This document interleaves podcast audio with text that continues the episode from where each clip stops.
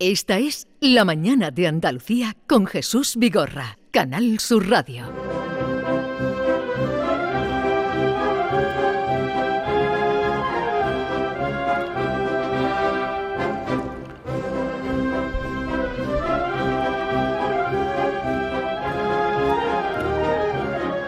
Ocurrió ayer tarde en la Plaza de Toros de la Maestranza de Sevilla y hoy los periódicos cuentan, entre saco algunos titulares, dos orejas y rabo, Puerta del Príncipe, Morante se encarama en lo más alto de la historia, con una tarde, eh, aquí se me corta el titular, pero bueno, me voy a otro, que dice Morante resume y sublima tres siglos de tauromaquia en su proclamación como Dios del mundo terrenal. Oh, esto ya, en fin. Morante, ligerito, un sueño histórico e histérico. Morante corta un rabo en Sevilla. Morante, un torrente de armonía, corta un rabo en la maestranza. Morante corta las calles de Sevilla en una eh, puerta del Príncipe histórica. Morante de la Puebla Hombros desde la puerta del Príncipe hasta el Hotel Colón. Morante de la Puebla hace historia en Sevilla tras cortar un rabo después de 52 años. Así fue la faena de Morante a ligerito en Sevilla.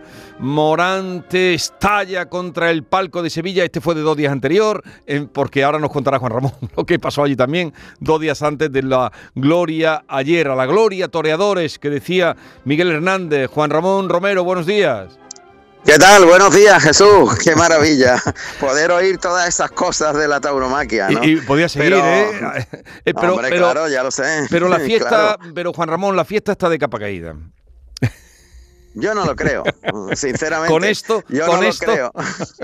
no, te lo digo, pero te digo con sentido de ironía. Eh, y en tono, en tono irónico, ¿verdad? si todo el mundo dice, esto no interesa a nadie, la fiesta no interesa a nadie, claro. Y estamos allí todos los días con la plaza llena todos los días tenemos algún acontecimiento y es que ir contra la naturaleza yo creo que no, que no tiene mucho sentido, de verdad. Eh, un momentito, porque he leído los titulares de prensa de los periódicos que tengo aquí desplegados, pero escuchando la radio, así fue.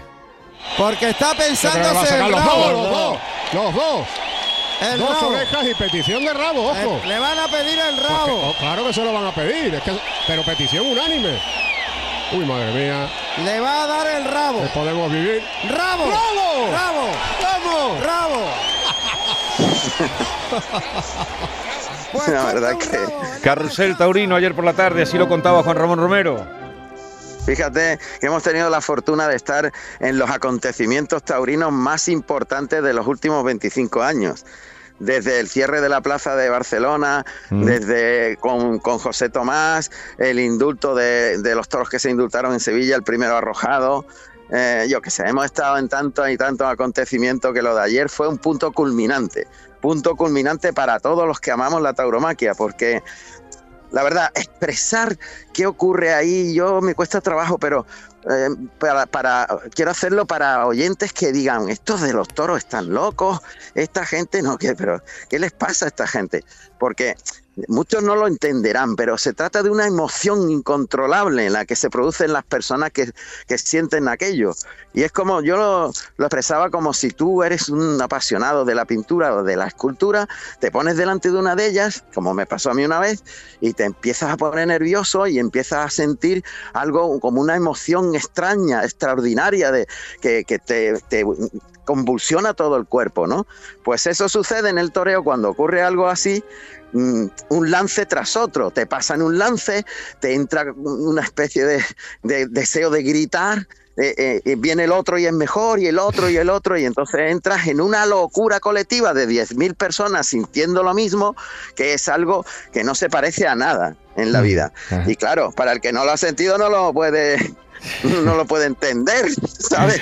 Pero lo- para nosotros sí. Y, y esto ocurrió a- hacía 52 años, con la excepción, pero- eh, eh, con la excepción de eh, eh, Marcos, el niño aquel que nos sobrecogió también, pero era Sí, otro, pero en eso otro- es era otra cosa, no era, diferente. era otra cosa, no era una Claro. correa de toros. Eso es otra cosa y no puede ser lo mismo ni podemos compararlo. Esto ocurrió hace 52 años y un día con Ruiz Miguel con un toro de Miura Sí. en Sevilla. Y, y ayer con Morante, que fue la sublimación total de la belleza del toreo, de la capacidad, del valor para hacerlo. Porque eh, en Morante hay un talento y hay un genio de una categoría eh, infinita en todos los sentidos. Puede ser el torero más completo de todos los tiempos, porque aúna el valor, la capacidad creativa, la estética, eh, el, el arm- el armar la faena, que es muy difícil, o sea, el Sí. construir una obra que tenga todo sentido y armonía. Es muy complicado, ¿sabes? Y más delante de un toro que, que tiene reacciones imprevisibles los animales. sí. Entonces, cuando pasa algo de esto, es como cuando Velázquez pintó las meninas. Sí. Oye, ¿y, y qué había ocurrido dos días antes? Bueno, eso eh, son eh, cosas que. Bueno, Eh, es la- que yo, vino- yo diría lo siguiente. Sí, pero vino encadenado lo uno del otro, porque dos días antes Morante de la Puebla eh, eh, estalló porque no creía que estaba reconocido el trabajo que había hecho, ¿no?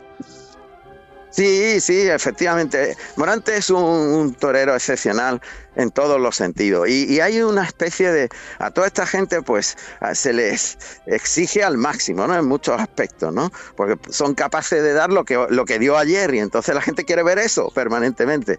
Pero eh, sucedió que hace dos días, pues. eh, eh, Morante estuvo muy bien con un toro, se inventó a ese toro, estuvo a un nivel con- como siempre es en él eh, superlativo y eh, hubo una petición de oreja que el presidente y la verdad es que no fue una petición de oreja contundente y entonces lo que se dice en términos generales es que cuando el torero está muy por encima del toro, hace una gran faena como hizo él, pues si no hay la suficiente petición, hay que tener la sensibilidad de, de dar esa oreja que es a petición mayoritaria del público. La primera oreja la Sí. otorga el público de forma democrática, ¿no? Según dice el reglamento.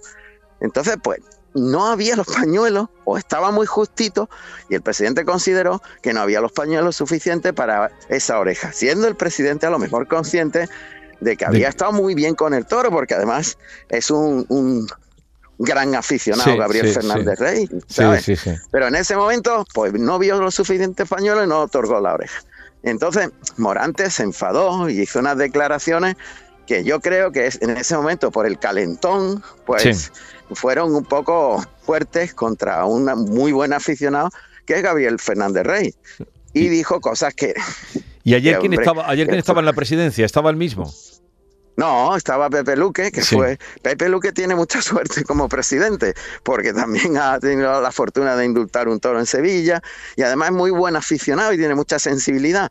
Fíjate que hasta en el protocolo de otorgar la oreja, o sea, de otorgar el rabo, fue bonito como lo hizo. Dio los do- las dos orejas eh, a la vez, con sacando dos pañuelos. Esto Sí. es, la primera oreja la da el público por mayoría, la segunda la da el presidente a título subjetivo personal. Y claro, el rabo es tan excepcional que casi nun- nunca se da. Sí, bueno, Y tanto él, como pues, hace sacó- 52 años, claro. Claro, sacó las dos orejas, los dos pañuelos, esperó un poquito, se quedó de pie y sacó, estando de pie, el pañuelo blanco, que era el tercer pañuelo, el del rabo. Y ya se formó la hecatombe.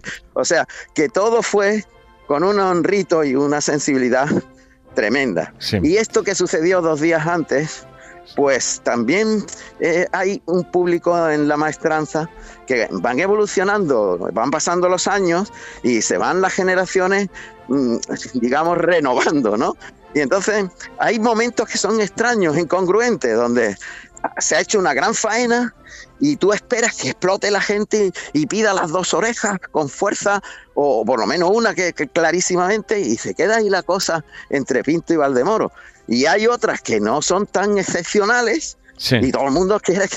Y entonces estamos viviendo ciertos momentos de transición en los gustos del público y en la forma de expresarse también del público. Sí, Ahora, sí. cuando pasa algo como lo de ayer, yo te digo que los 10.000 que estábamos allí, todo el mundo de acuerdo. Allí no había ninguna disensión, nadie, nadie podía decir ni pío. Y en otras ocasiones sí lo hay. Y se crean polémicas donde todos tienen la razón y ninguno la tiene, ¿sabes? Pues esta tarde más es con Juan Ramón Romero y su equipo en Carrusel Taurino a partir de las seis empecéis, ¿no? Media horita antes de que Sí. empiece la corrida y a ver qué os encontréis. Y de luego, eh, esto también anima a que los que vengan hoy vengan arreando y mañana cuando vuelva a Claro. Rocarrey y Castella, Claro. en fin, etcétera, etcétera. Totalmente, esto se va arriba. Es que es más, lo que aconteció con Morante fue porque Juan Ortega toreó de escándalo con el capote, paró el tiempo, hubo un lance que se recordará siempre, a cámara lenta por el pitón izquierdo, cuando los toros se frenan para llegar al capote y ralentizan y crean una imagen bellísima Sí. que no se ve en otra parte. Y eso es Poleo Morante. Dijo, ¿cómo? Aquí, Ay. en mi tierra. No, ahí voy yo. Y, lo- y- Claro. y, sabes, y esa competencia creó un ambiente en la plaza de tremendo, inexplicable. Habría que estar, había que estar allí para vivirlo. Y Sí. eso, eso es lo que lleva también gente a la plaza y afición, y eso es lo que hace afición. Hombre, Y la es manera de contarlo, nuestro compañero Juan Ramón también. Un abrazo grande, que disfrutes esta tarde y ya te iremos escuchando. Gracias, queridos Jesús. Un fuerte abrazo a todos y estamos todos de enhorabuena. La tauromaquia es la expresión mayor de nuestra cultura. Hombre, a ver si nos enteramos alguna vez. Adiós. Adiós.